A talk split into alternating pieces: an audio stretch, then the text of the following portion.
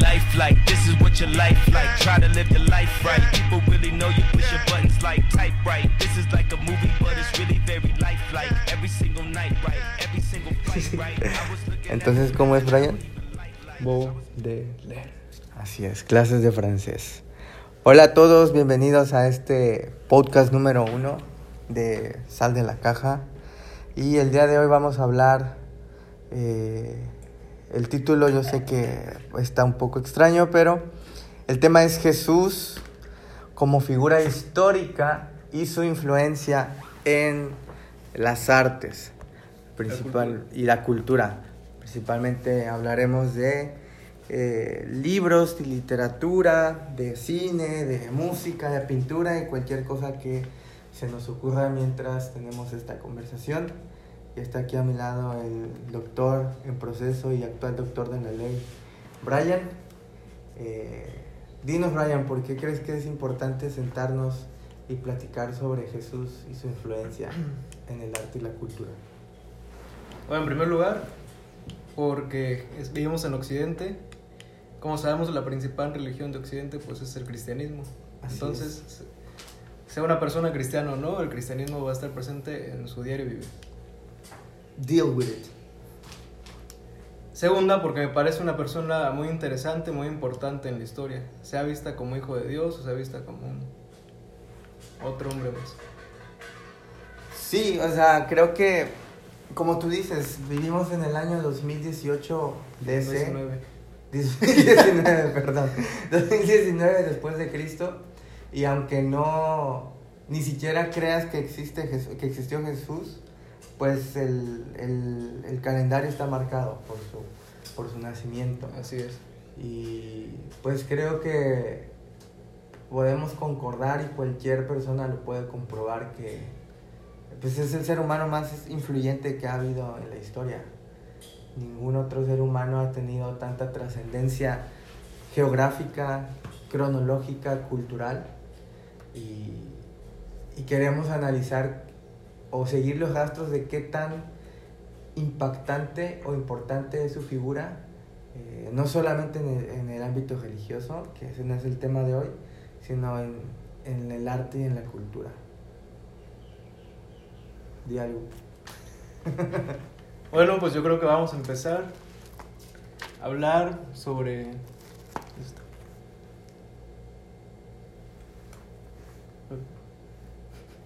Sobre pintura.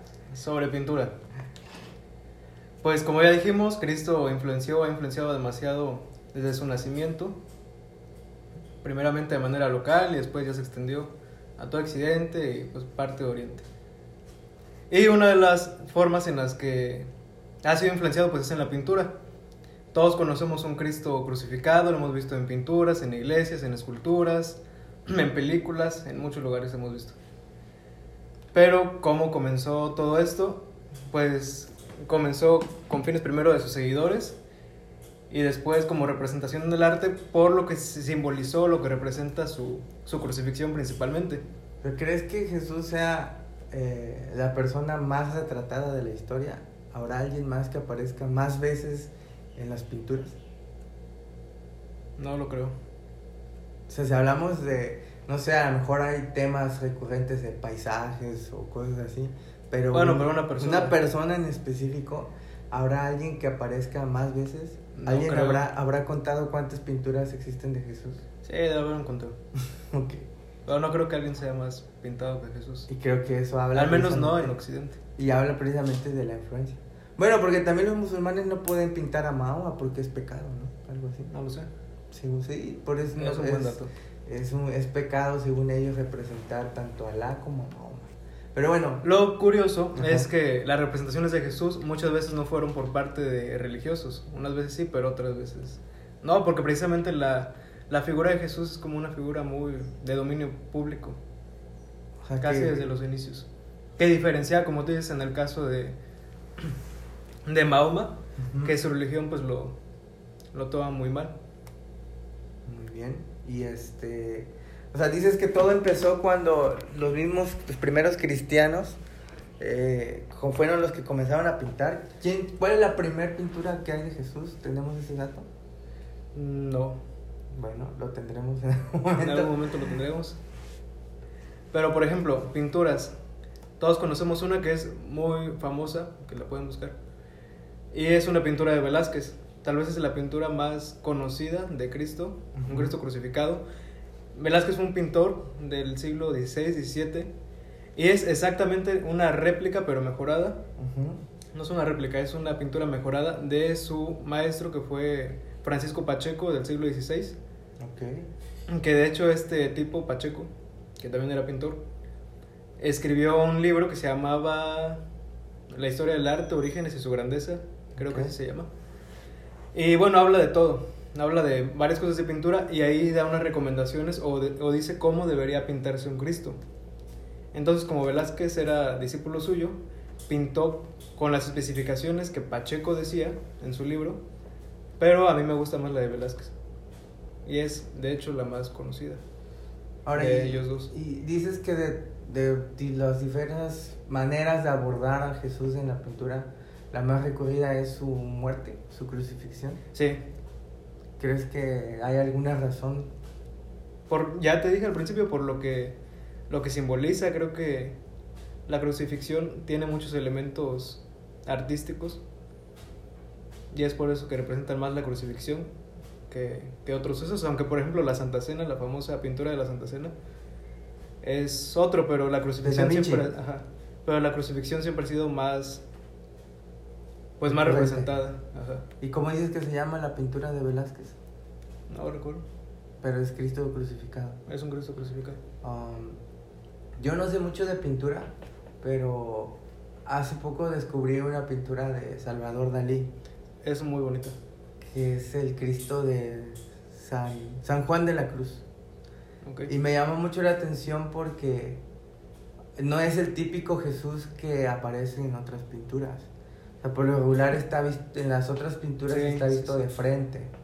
Y es, trata de ser una representación muy ah, realista, ¿no? Este, pues se ve, digo, no tan realista como realmente fue, creo que el único que lo hizo realista o se pasó de realista fue Mel Gibson en La Pasión, donde hay demasiada sangre. Hay una pintura muy realista de Jesús, no recuerdo el pintor, pero es de las pocas donde la expresión, por ejemplo, los labios están pues muy mal, está muy desangrado, los dedos sí se ven pues no en una posición tan estética como todo la pintan, que también hay pues hay debate, ¿no? ¿Cómo fueron los clavos? Unos dicen que fueron un clavo en la en la en la palma mitad o de en la palma. muñeca, ¿no? Ajá, otros dicen que en la muñeca, otros dicen que fueron varios clavos, Que también lo amarraron. que lo amarraron. Eh, también hay debate si fue una cruz, lo más probable es que no. Lo más probable porque es un símbolo que los primeros cristianos usaban para, para representar su religión. Y era una especie de X con, una, con otro palo, una madera vertical, como si fuera un asterisco, pero sin el- la madera horizontal. Ok. Y ya después, no recuerdo el nombre, pero fue un emperador romano que dijo que tuvo un sueño en el que se le había aparecido Cristo o Dios, le había hablado y le había dado la señal de la cruz y fue cuando se empezó a... Sí, fue Constantino. Sí, Constantino. Cuando peleó contra Maxencio para ver quién de los dos iba a quedar con el trono de Roma. Porque Ajá. Diocleciano, me parece, era el que había abdicado. Y él cuenta que vio eh, enfrente al sol la cruz. Ok. y con unas letras que decían in hoc signe vinces, que es con este signo vencerás. Bueno. Y de ahí mandó a ponerle a los a pintar en sus los escudos de sus soldados las letras griegas hi y ro, que son como una X y una P, que luego traen los curas en sus en sus sotanos, en sus no sé qué cómo son, que son las primeras dos letras del nombre de Cristo en griego. Entonces, este pero bueno, estamos hablando de la crucifixión y No, de- pero eso es muy importante porque recordemos que antes lo, había, había habido persecución de, de cristianos. Ah, fue sí, a sí, partir sí. de él que empezó a representarse con mucha libertad y de hecho de manera oficial eh, la figura de Cristo y sobre todo con esto que se nos heredó que es una cruz. Ahora conocemos una línea vertical atravesada por una horizontal. Que Eh, es eso. el símbolo que quedó. Y, y creo que el símbolo o el, el, mm, el hecho de que con la cruz lo primero que veamos es, eh, perdón, lo primero que pensamos cuando vemos una cruz es Jesús, pues tiene que ver precisamente con el tema pictórico, de que la- la- tantas veces Jesús crucificado, eh, pues representa eso, ¿no? Y, pero la pintura esta de Dalí es muy, es muy distinta porque está vista como desde arriba Sí.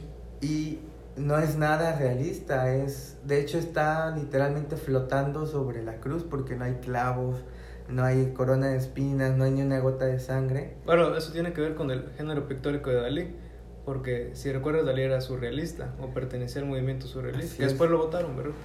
Pero pues continuó con ese, con ese género. Me parece que eh, leí que él dice que lo soñó y que tenía que, que dibujarlo y que despertó Todo, y se puso todo a- o la mayoría de la pintura de Dalí se basa en sus sueños. Él creía que la interpretación de los sueños a raíz de Sigmund Freud era pues muy importante. Ok. Y la mayoría de sus pinturas, según la propia fuente de Dalí, era a raíz de sus sueños. Por eso son cosas tan locas. Por eso son cosas tan locas. Pero esa pintura me gusta mucho porque, número uno, porque es distinta a todas las demás.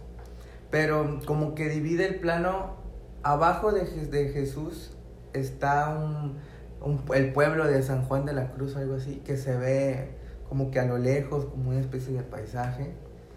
Y atrás de Jesús, o más bien arriba, está simplemente una oscuridad.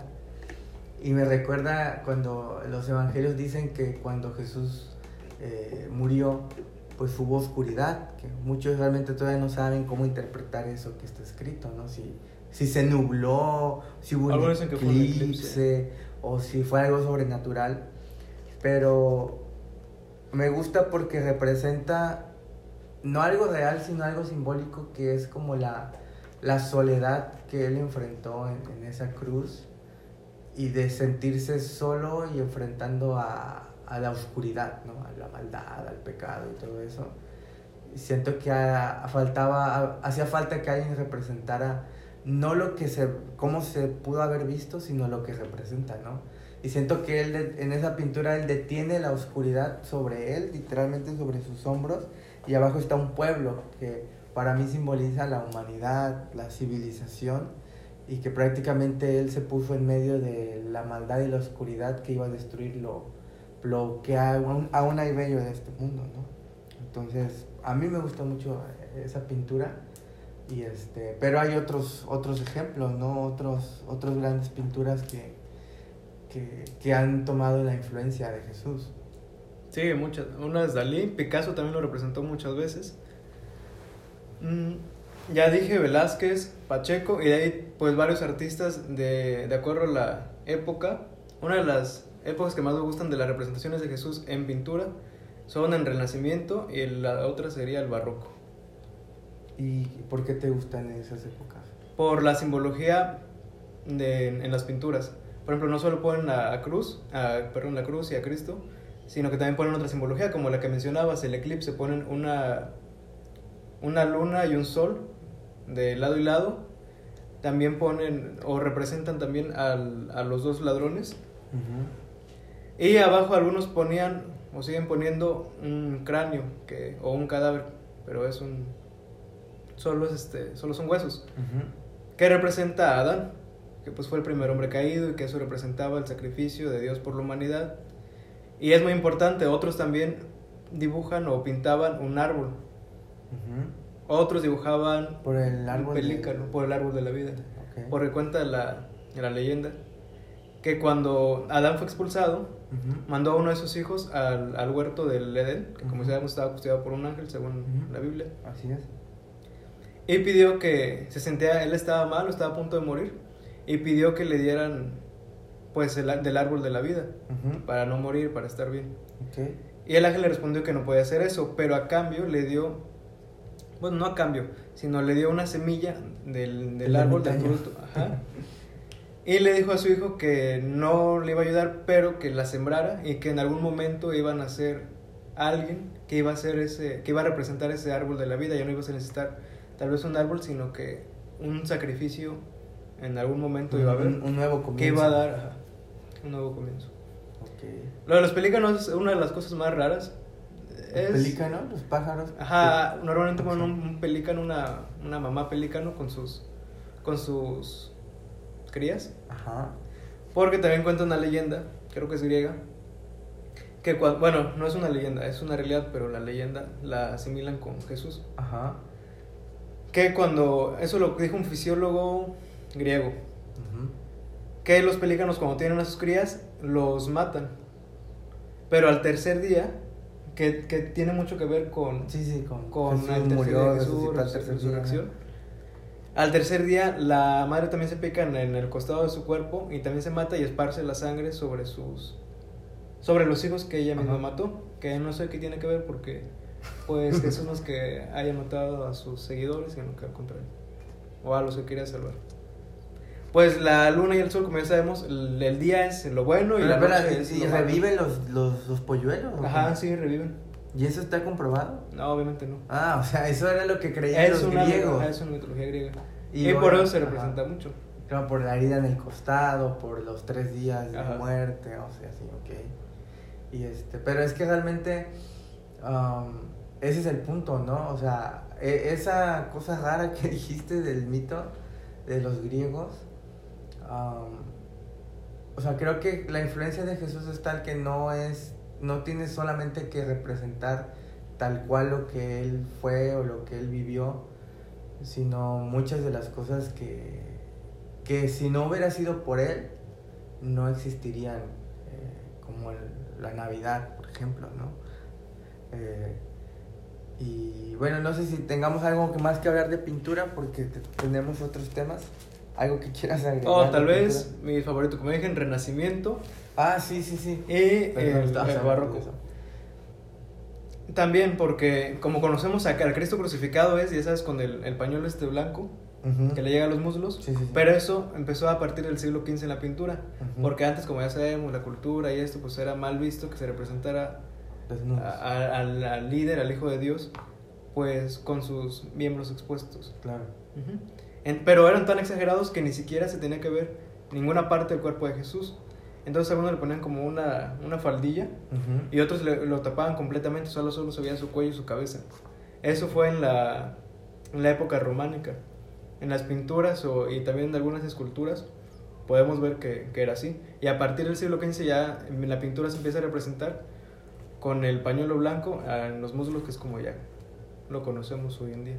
Pero también a partir de esa época eh, empiezan a surgir corrientes que ya no, no se conforman con representar la realidad como tal, ¿no? Sino ya, como dices, le empiezan a agregar cosas am, simbólicas, ¿no? Ya no buscan tanto retratar la realidad de... ah, Porque antes era, el mejor pintor era el que pintaba cosas más, digamos, llamaríamos ahora hiperrealistas, ¿no? Que se asemejen a la naturaleza y estudiaban las proporciones de los árboles, las frutas y el cuerpo humano.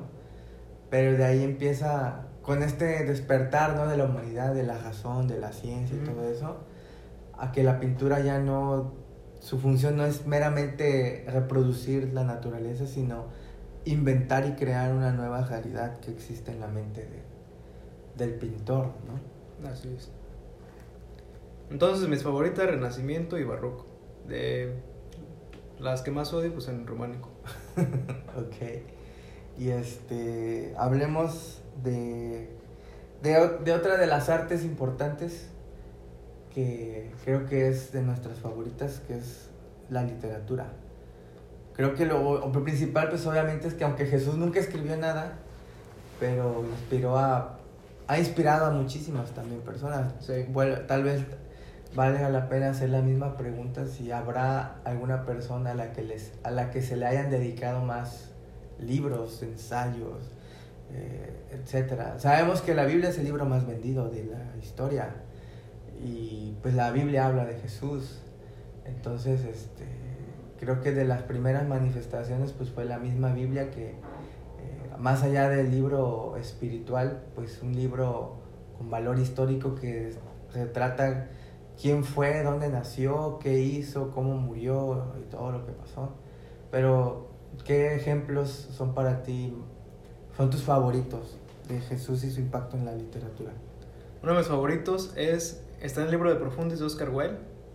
Sí, amas ese Es- libro. amo ese libro. es una obsesión. Pero en especial la parte donde habla de, de Cristo. De Jesús. Entonces, todo eso es algo muy importante y voy a leer un fragmento. Bueno, creo que antes de eso hay que decir que, qué rayos es de Profundis. O sea, es Ah, escribió bueno. Oscar Wilde, que era Oscar un Wilde. escritor eh, irlandés. Del 1800, sí. Ok.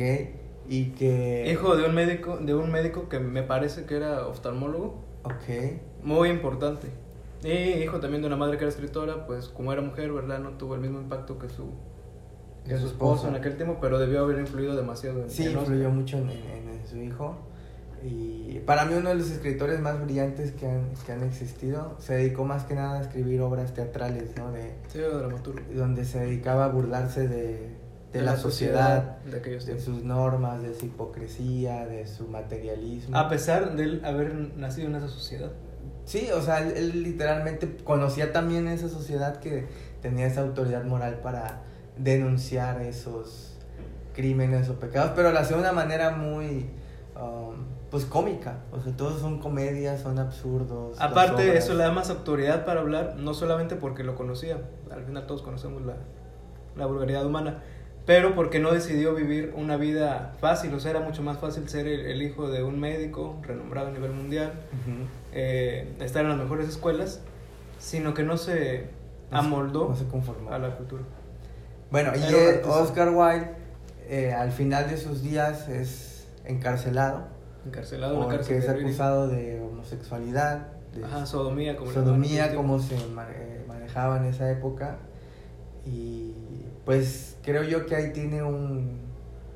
Es una experiencia que le cambia la vida porque pues se la... Aunque como bien dices, no decidió vivir esa vida que todos esperaban, pero por el éxito y la influencia que tuvo, pues se dedicaba a comer y a beber y a estar en fiestas y eh, así.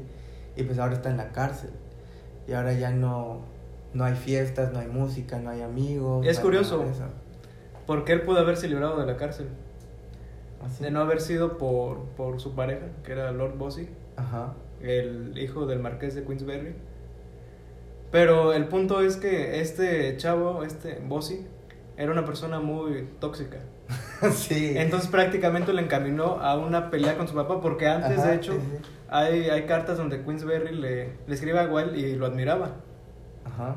Pero ya se sabe que esta, esta familia del marqués tenían una patología mental, o sea, eran muy... Sí la tenían. Eran muy coléricos. Y como dato curioso, pues Queensberry hizo una de las reglas del boxeo.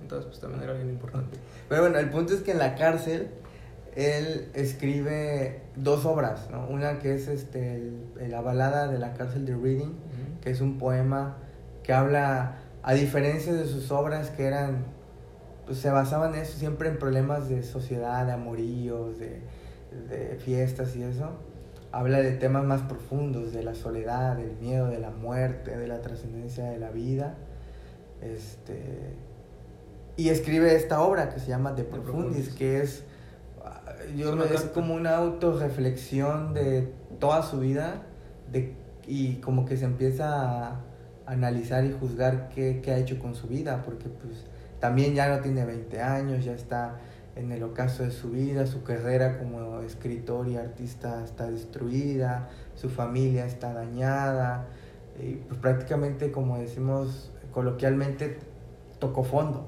Sí. Y es aquí donde él escribe esta obra de Profundis, donde empieza a hablar sobre, sobre lo que él siempre le apasionó, que es el arte en general. Y, y cuéntanos que, cómo es que él dedica eh, gran parte de este libro a, a la persona de Jesús, qué es lo que él estuvo en su soledad en la cárcel reflexionando sobre Jesús. Bueno, el, el libro en sí es una carta a que Ujú, como sí, dijimos, sí, sí. pues el culpable, ¿no? O de alguna forma el que desencadenó. Así es. Bossy eh, no correspondía, incluso era una persona que afectaba mucho la vida personal, pero también la, la creatividad o el impulso creativo en Wilde. Porque en la misma carta expresa Wilde que cuando él estaba, porque salían a viajes y eso, cuando estaba Bossy, Bossy no lo dejaba e incluso él tenía una, pues sí, una nubleza de mente, de creatividad, que no podía escribir nada. O sea, le provocaba como ansiedad. Probablemente. Lo bloqueaba. Entonces le empieza a escribir que el, amor que le tuvo, pues lo terminó dañando. Y que Bossy pues era una persona muy egoísta porque cuando él estaba en la cárcel voz incluso aprovechó para ganar popularidad o para ir en contra de, de Wilde. Ujú. Ok. Entonces Wilde, en- como tú dices, en su soledad, en todo empieza a reflexionar. Y una de las tantas cosas que reflexiona en, en el libro es sobre Cristo. Por ejemplo, en realidad la gracia de Cristo reside, puesto a decirlo todo, en ser como una obra de arte. No es que realmente enseñe algo, sino que por, sino que por entrar en su presencia uno llega a hacer algo. Y todos estamos predestinados a encontrarnos con Él.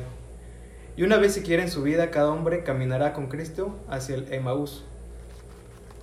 Entonces aquí me parece algo profundo hasta cierto punto porque dice Cristo no enseña algo, sino que por entrar en su presencia uno llega a hacer algo. Sí, Que es probablemente la única forma de, de entender a Cristo. y creo que en esa frase resume la teología cristiana, digamos, auténtica, ¿no? Porque mucha gente ve a Jesús como alguien que te dice cómo vivir, que No. te da una serie de leyes e instrucciones de ama a tu enemigo, ponle otra mejilla, etcétera. Pero igual como artista, pues al fin de cuentas él ve todo a través de sus ojos de artista y resume mucho de que lo que a veces los cristianos decimos como cliché, ¿no? De que Jesús no es religión, es relación. Creo que él lo dice de una manera más elegante y efectiva, ¿no? No es el maestro a, a quien te enseña algo, sino quien te ayuda a, a ser algo. alguien, ¿no? ¿Y qué más escribió Wilde? Escribió muchas cosas sobre sí, Cristo. pero en De Profundis. sobre Cristo. Bueno, hay otra parte que dice, todo lo que Cristo nos advierte es que hemos de embellecer cada momento, que el alma ha de estar siempre preparada para la llegada del esposo, siempre atenta a la voz del amante. Como ya sabemos, hay una parábola que dijo Jesús sobre las, las diez esposas vírgenes. Ujú. Bueno, y- sí, eran vírgenes, Eran estaban- vírgenes. no eran. Bueno, sí, las diez vírgenes. Ujú. Es que ya se iban a casar. Sí. Siendo el filisteísmo simplemente ese lado de la naturaleza del hombre que no está iluminado por la imaginación. Él ve todas las influencias bellas de la vida como modos de luz. La misma imaginación es la luz del mundo. Podemos ver que pues, Cristo era una, una fuente de creatividad y sigue siendo una fuente de creatividad muy importante por cómo llevó su vida. Su vida, la misma Biblia lo retrata, no solo la crucifixión, sino que su vida fue dolorosa. Sí, sacrificio. muy incomprendido. Pobreza. Entonces, entre más una persona es incomprendida, entre más una persona lucha por algo que no es lógico, no es socialmente aceptable, Marginado. marginado, pues su arte tal vez cobre más, mayor peso, a mi parecer. Ahora, eso que dijo de que la imaginación es la luz, muchos eh, escritores, filósofos y teólogos marcan una estrecha relación entre la fe y la imaginación, porque confluyen en el hecho de que la imaginación pues es la capacidad de ver cosas que no existen, escuchar y sonidos que no existen, la capacidad que te da de crear o de imaginar otros futuros, otras realidades. Y la fe eh, prácticamente bebe de lo mismo, ¿no? La Biblia dice que es lo, la certeza de lo que se espera y la convicción de lo que no se ve, o sea, no es la realidad objetiva, es una realidad que primero debe existir en tu mente. Entonces, eh, me llama mucho la atención eso, que, que Wilde trata también de derribar esa barrera que pudiera haber entre la religión y la fe y, y el arte, ¿no? Porque a veces parecieran estar peleadas uno con otra, pero él dice la verdadera religión o el verdadero fe tiene que ver con la belleza, tiene que ver con la imaginación, ¿no? Entonces, muy, muy, muy profundo es esas frases matonas de Wilde. Hay otra que me gusta mucho en, la misma, el mismo libro, sobre Cristo. Su moral es la simpatía, que es lo que tiene que ser la moral. Aunque lo único que hubiera dicho fuera, sus pecados le son per- perdonados porque mucho amó, valdría la pena haber muerto por haber podido decir eso. Su justicia es toda ella justicia poética, exactamente lo que debería ser la justicia. Muy importante. Porque recordamos que, dice, su moral es la simpatía, que es lo que tiene que ser la moral. Wilde no estaba como que en sus mejores momentos eh, moralmente. Claro. O sea, fue a, estaba en la cárcel, había sido por sodomía, eh, su familia hubo un punto en el que por bien de sus propios hijos la abandonó, Claro. era el escarnio en los, en los periódicos. Entonces no estaba en su mejor momento moralmente, Pero dice algo muy profundo que es la moral debe ser la moral debe ser empática. Claro. Es algo muy profundo. Sí, y tal vez cosas que nunca te pones a pensar hasta que lo pierdes todo. Y, y, eh, solamente te queda con... Obviamente des- en su infancia estuvo sembrada esa- como toda, todo miembro de la sociedad inglesa, irlandesa o europea, el cristianismo era la, la doctrina, ¿no? Pero aparte, eh, tiene que ver mucho como sociedad, pero también tiene, te remonta a las palabras de Jesús que decía, ama a tu prójimo como a ti mismo. Entonces, si la moral es criticar a alguien porque hizo algo inmoral, entonces se contradeciría con la, las con la visión de y con la perspectiva de Cristo. Por Claro. eso la moral de Cristo es la simpatía. Claro, el, este, sí, trata a los demás como quieres que te Porque traten. no es nada moral no tratar como Juzgar, no juzgues a No juzgues. el que tiene la paja en Ajá, exacto. Y creo que también en ese libro dice White que Jesús, más que el Salvador y que el Hijo de Dios, etcétera, él lo pone como el más grande artista, ¿no? El más grande poeta. Sí, algo así. incluso mayor que Shakespeare y Dante. Así Fueron es. muy grandes. Porque, como decimos, a lo mejor no, no hizo una gran pintura, no escribió nada, no es- eh, esculpió algo, pero no hay otra persona que haya inspirado a tantas, tantos artistas, ¿no?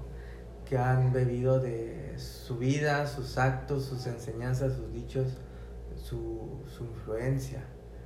Eh, y creo que eh, lo aborda de manera directa, pero también lo aborda de manera indirecta en, en- en sus obras. Él escribió uno de mis cuentos favoritos que es el, La Rosa, El Ruiseñor y la Rosa. Aquí tienes un ensayo y lo leí. Así es, en mi blog, visítenme. Y recuerdo que me, me conmovió, cosa que nunca pasa.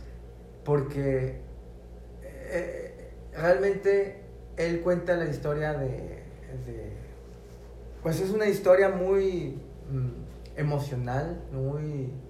No sé cómo describirla.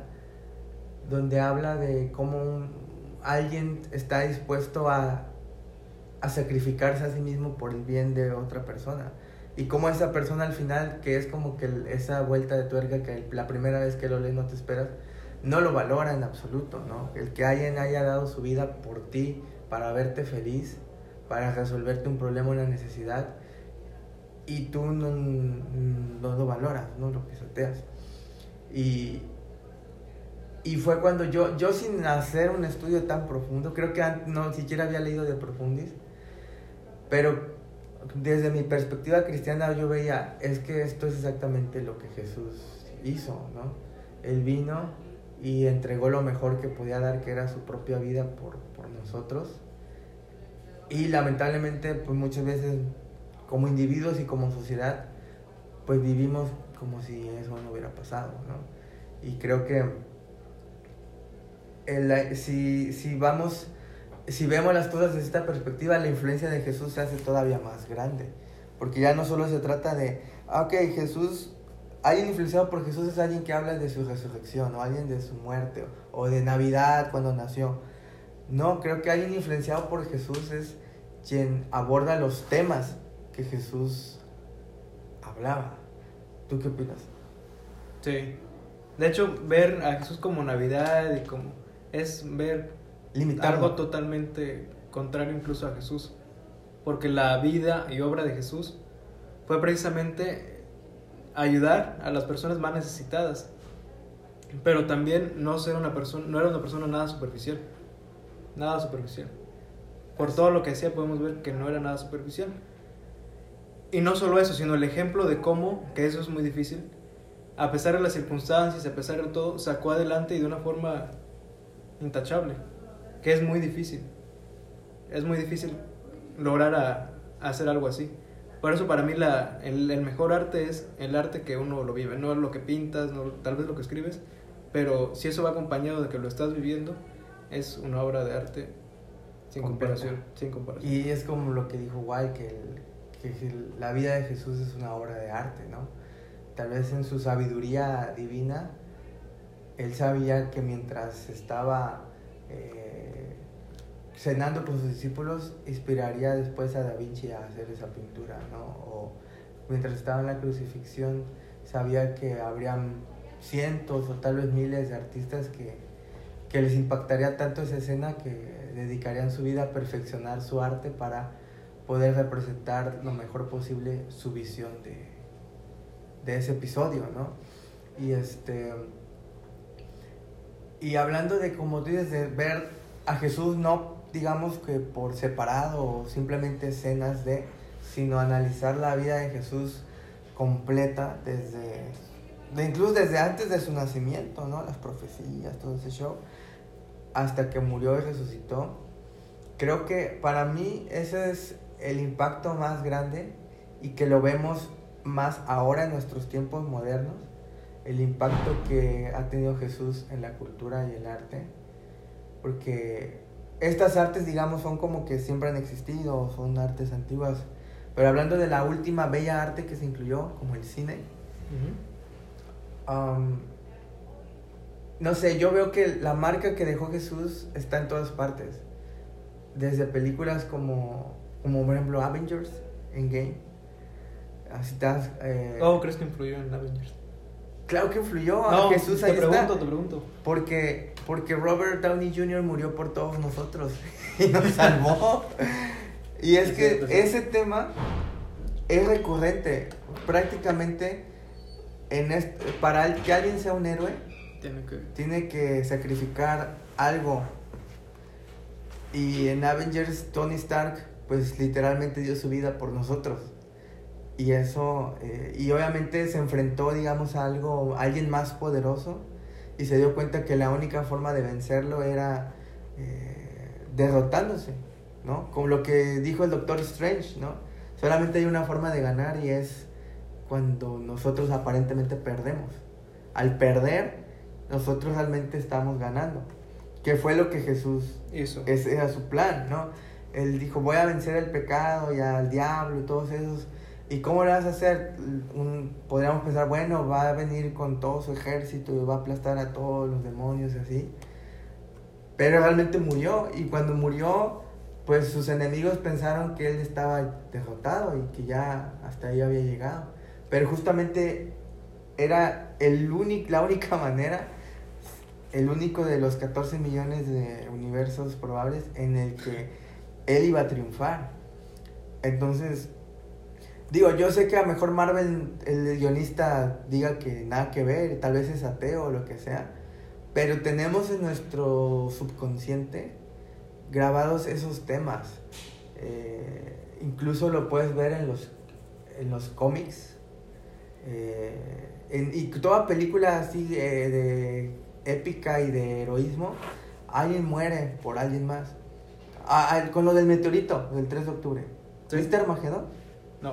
No. Bueno, Bruce Willis muere por todos nosotros. Él se sacrifica porque tiene que explotar la bomba para explotar el asteroide que va a chocar contra la Tierra, pero él se tiene que quedar para hacerlo manualmente. Y él da su vida por todos nosotros. Y así, o sea, eh, analiza muchas cosas. eh, donde el héroe tiene que dar su vida o sacrificarse por los demás. Todo eso viene de Jesús porque él fue el héroe que literalmente lo hizo hace dos mil años. Y 2019 años. o 2019 años. Y por ejemplo, am, Superman estabas claramente es una es un símbolo de Jesús. O sea, él es de otro mundo, de otro planeta. Su padre lo envía hacia la tierra Sí. para salvarnos. Y él tiene poderes. Jesús tenía poderes, ¿no? Caminaba sobre el agua, convertía el agua en vino, etc. Y, pero usó- usaba ese poder en beneficio de los más débiles que él, como Superman, o como Goku, que también viene de otro mundo hacia acá. Y sobre todo, es, es por eso digo que todo se parece a Jesús. Jesús vino al mundo, pero no llegó como el héroe que todos esperaban.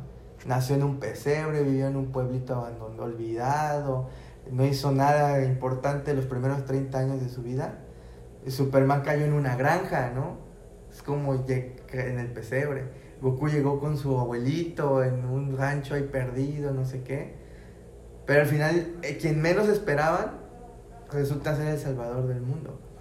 Entonces, creo que cualquier serie, caricatura, película, lo que sea, que siga ese patrón, bebe de, de la historia de Jesús. ¿O tú qué opinas?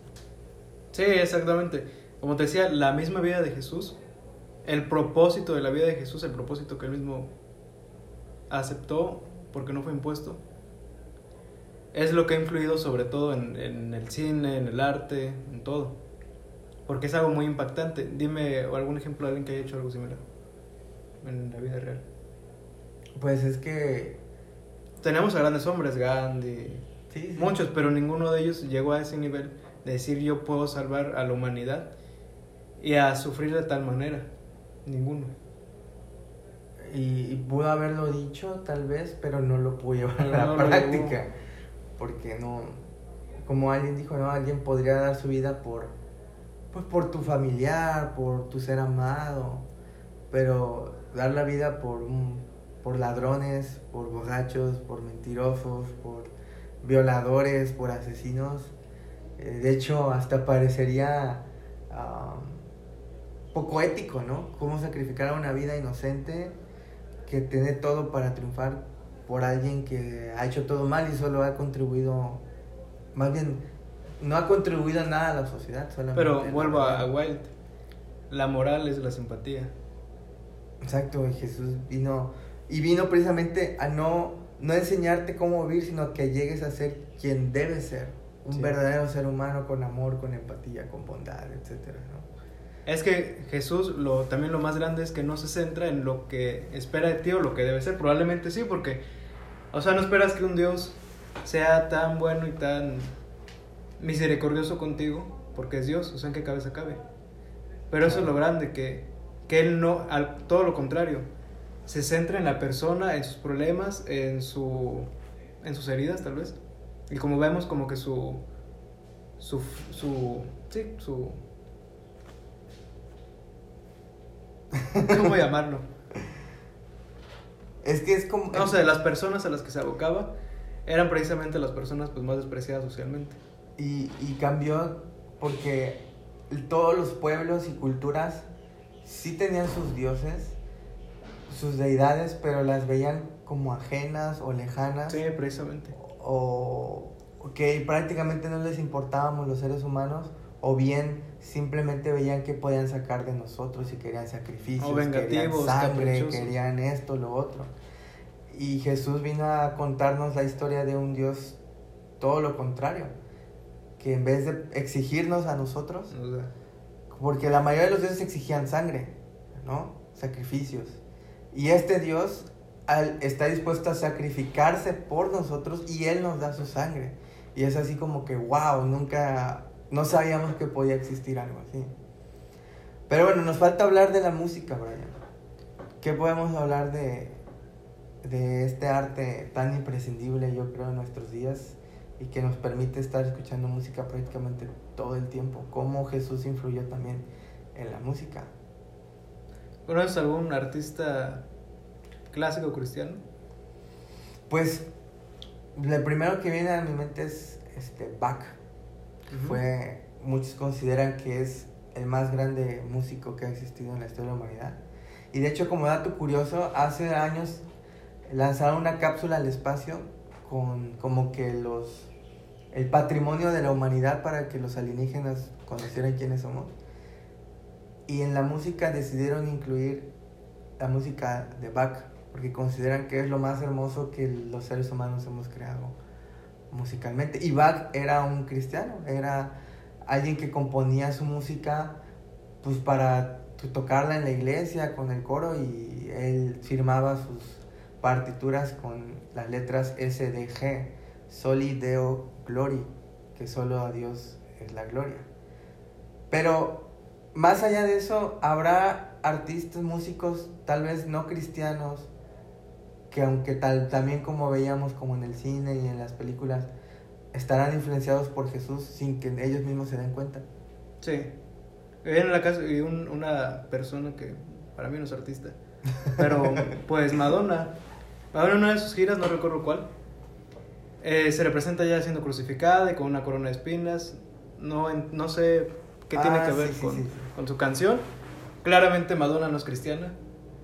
De hecho, se volvió como judía, de, de esos raros que la cábala y no sé qué cosa. ¿Sí? Sí, Madonna está un poco loca. Pero bueno, podemos ver uno de los mayores ejemplos de la influencia de Cristo de una persona pues que está muy, muy loca. pero fíjate, Madonna, a pesar de eso, el, este... También tiene canciones como... ah, Hay una que Like dice a- Pray. Sí, Like a Prayer. Like a Prayer, exactamente. Y hay una no muy conocida, pero que a mí me gusta mucho que se llama, De ella. sí, se llama Nothing Fails, de, creo que es de Music, no sé, cuando, cuando estaba chida su música. Y, y dice, eh, una el puente de la canción, es una canción de amor, ¿no? Que Ajá. habla que te encontré, nada falla, mi vida es, es genial. Y dice, I'm not religious, but I feel so moved, makes me wanna pray, pray you'll always be here. Y luego entra un Sí, coro. sí, ¿Sí me gusta mucho esa canción. Y esa parte es como... O sea, es como Madonna dice, no soy religiosa, no creo en Jesús, no creo en Dios, me vale gorro la Biblia, pero te amo tanto que tengo tanto miedo a perderte que algo dentro de mí me hace querer orar, no sé a quién, si ella dice que no cree en Dios, pero orar y hacer una plegaria para que tú estés conmigo siempre.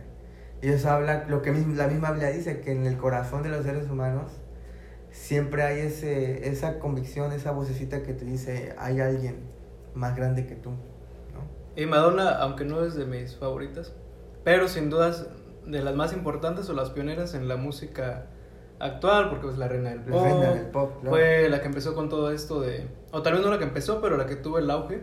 Con esto de la provocación, sobre todo con elementos religiosos. Cómo Sí. se presenta crucificada, siempre tiene algo con estos rollos de, de la oración, de las iglesias, de la simbología cristiana, la simbología católica. Claro, Entonces es una influencia muy grande. porque, porque eh, eh, implícitamente reconoce que son símbolos y son ideas muy fuertes. Y ella sabe que si las golpea va a llamar la atención de la gente. Así que, eh, bien o mal, este, no, no se escapa a, a esa influencia. Y hablando de íconos de la música, ah, si hablamos de Elvis, Elvis Presley. Elvis cambió la música, ¿no? Inventó el, el rock, el rock and roll y todo ese show. Pero Elvis comenzó cantando gospel, ¿no? En su iglesia. En, en su iglesia. Y de hecho hizo muchos este, discos eh, de música religiosa. Y según entiendo, los Grammys que ganó fueron por esos discos. Y al final de sus días, cuando era gordo y, y cantaba en Las Vegas y se ponía su traje a blan- blanco, con su mega papada y su cabello, hay una anécdota donde dicen que, ves que a, él se le empezó a llamar el rey, ¿no? The King. Y alguien le gritó, You're the King. Y Elvis volteó y dijo, No, Jesus is the King. Porque él, y lo pueden ver en YouTube, él cerraba sus conciertos en Las Vegas con un himno cristiano clásico, ¿no? De How Great Thou Art, cuán grande es Él. Y a pesar de que estaba como, como no en su mejor momento, ¿no? Estaba, tenía una adicción a las drogas, era gordo, este, estaba ya totalmente pues solo. A, veces a esos artistas necesitan como que llegar a ese punto de sus vidas donde se dan cuenta que, que Jesús es, que Jesús está ahí. Entonces, este, aún la música no, no se escapa, porque la misma Biblia, aunque no hay música, tiene un libro de salmos, que todos esos son canciones. Sí, Se la mayoría es por David, que Entonces, era un compositor. eh, la Biblia reconoce la importancia de la música y este y aún en, en- en- en el rock eh, obviamente y la misma historia como de muchas artes si la analizas viene de, de las iglesias en las iglesias eran los mejores pintores que representaban las escenas bíblicas los mejores arquitectos que hacían las mejores catedrales y la, con la mejor acústica para que se escucharan los cantos eh, viene, viene de ahí. Y actualmente pareciera que iglesia y arte son cosas opuestas. Casi enemigas. ¿Tú qué opinas de, de esto para cerrar? Sí, pero es- que llevamos como una hora hablando. Llevamos una hora. Bueno, precisamente.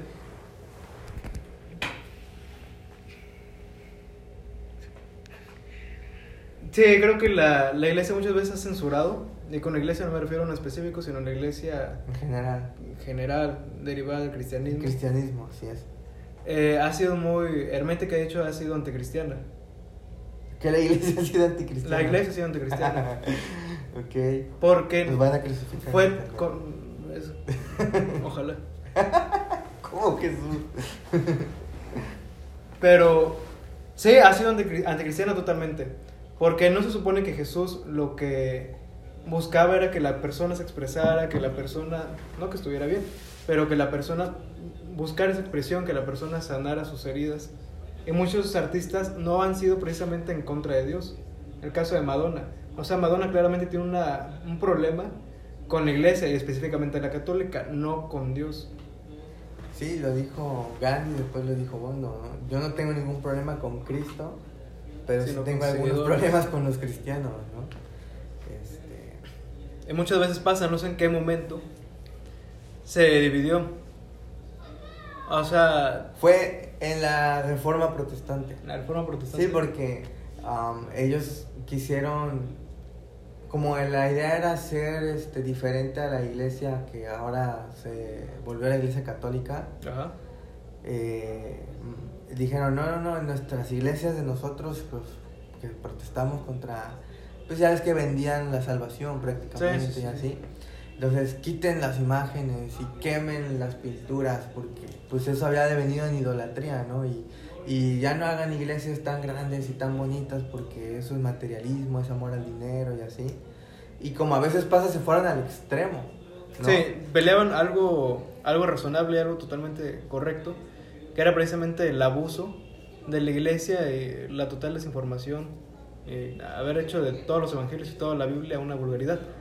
Pero como tú dices, se fueron al extremo de cerrarse, Sí. cerrarse completamente. O sea, el arte es de Dios. Y ahí fue donde se dio esta separación, ¿no? Porque el artista ya no tenía... Antes iba a la iglesia y la iglesia lo formaba. Le decía, ven, aquí te enseñamos música, te enseñamos pintura, te enseñamos a escribir, te enseñamos a, a decorar, a construir. Y creo que ese es un tema para otro podcast.